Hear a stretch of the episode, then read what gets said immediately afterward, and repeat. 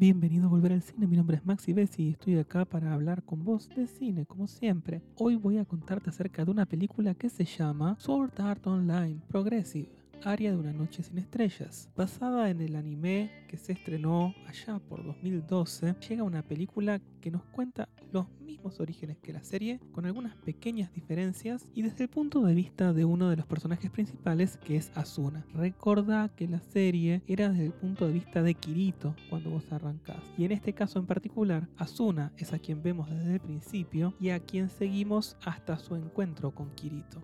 La película trata acerca de un grupo de personas que quedan atrapadas en un juego de roleplay game de realidad virtual. Cuando te digo que quedan atrapadas es que si llegan a desconectarlos del juego, el casco de realidad virtual le manda una descarga al cerebro que termina por freírlo y matando a la persona. Lo mismo si llegan a morir en el juego, se activa ese mismo mecanismo y las personas mueren en la vida real. Por lo tanto, todos los jugadores tienen que dar todo de sí para poder salir de ahí vivos y alcanzar el nivel 100. Son 100 niveles, es larguísimo y para pasar el primer nivel, como vemos en esta película, van a pasar semanas. Eso quiere decir que van a estar ahí mucho tiempo y que esa va a ser su nueva normalidad. Por lo tanto, van a crearse alianzas, van a crearse rivalidades y todos van a tener que dejar cuerpo y alma para salir de esa situación. La película comienza a 60 segundos de terminar la beta. La versión beta es esa versión en la que los testers prueban todas las funciones del juego para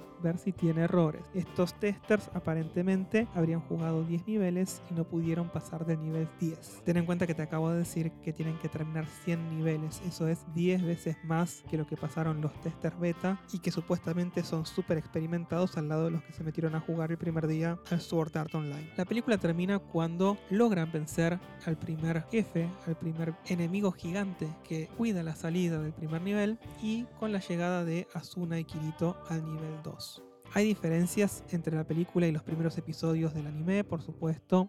Hay algún que otro personaje que se incorpora a esta película para poder darle un poco más de profundidad al personaje de Asuna y comprender algunas de sus actitudes. La animación es muy superior a la del anime, por supuesto, pasaron más de 10 años aproximadamente. En cuanto a tecnología y animación, es un montón. Más que en este caso le dieron un presupuesto para película y no para serie. Hay promesa de secuela, supuestamente estaría llegando este mismo año, así que si eso es verdad, la verdad que me pone muy contento, porque la película es muy buena en cuanto a lo que es animación, en cuanto a lo que es música. Recordemos que la música está compuesta por Yuki Kayura, que también trabajó en la música del anime de Sao. Cuando digo Sao es Sword Art Online. Eh, y esa música se adapta perfectamente en cuanto a ritmo, dinámica y clima a lo que estoy viendo en pantalla. Entonces me mete de lleno y tiene sonidos que me recuerdan mucho al anime original. Definitivamente para los amantes de Sword Art Online, para los amantes de SAO, como lo voy a decir ahora en adelante, puede haber algunos problemitas de canon y eso puede hacer que los tire para atrás a la hora de ver la película. Pero si mantenemos la cabeza abierta y lo sentimos como un nuevo comienzo, una nueva forma de contar la historia, funciona. A mí me gustó muchísimo y también es una muy buena puerta de entrada para aquellos que no conocen absolutamente nada de Sword Art Online, porque la película cuenta todo lo que necesitas saber para arrancar y vivir junto a Asuna y a Kirito esta historia. Dicho eso, recomiendo muchísimo ver la película en cine. Me hubiese encantado verla en idioma original, lamentablemente la función a la que pude ir fue doblada al español, pero no va a faltar oportunidad para que dentro de un tiempo, cuando llegue a alguna plataforma, pueda verla en idioma original. Vale la pena verla en cines, hay muchísimo para ver, muchos detalles en la animación y definitivamente la música